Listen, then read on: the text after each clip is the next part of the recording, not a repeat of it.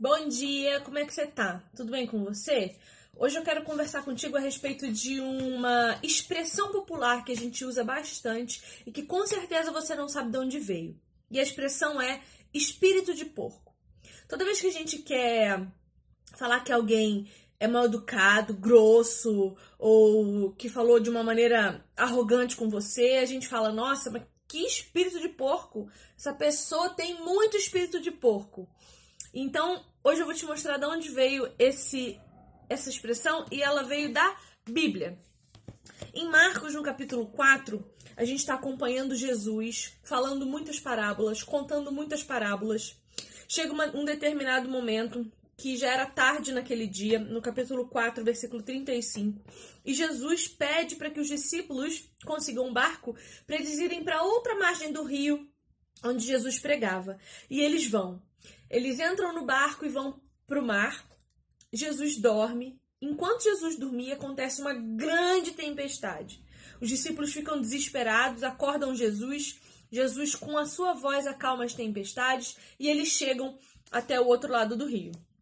Estou contextualizando para você poder entender onde eu quero chegar. Do outro lado do rio, eles chegam uh, à terra dos Garazeanos.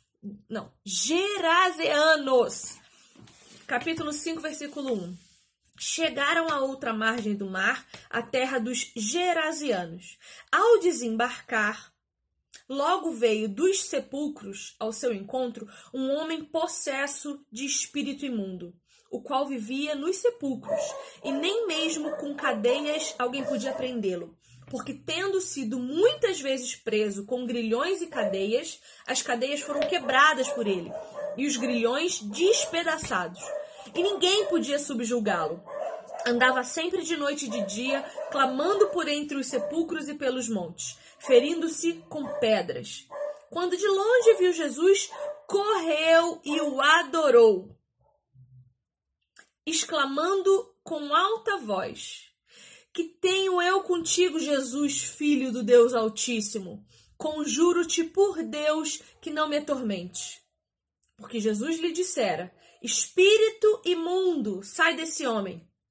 E perguntou-lhe: Qual é o teu nome?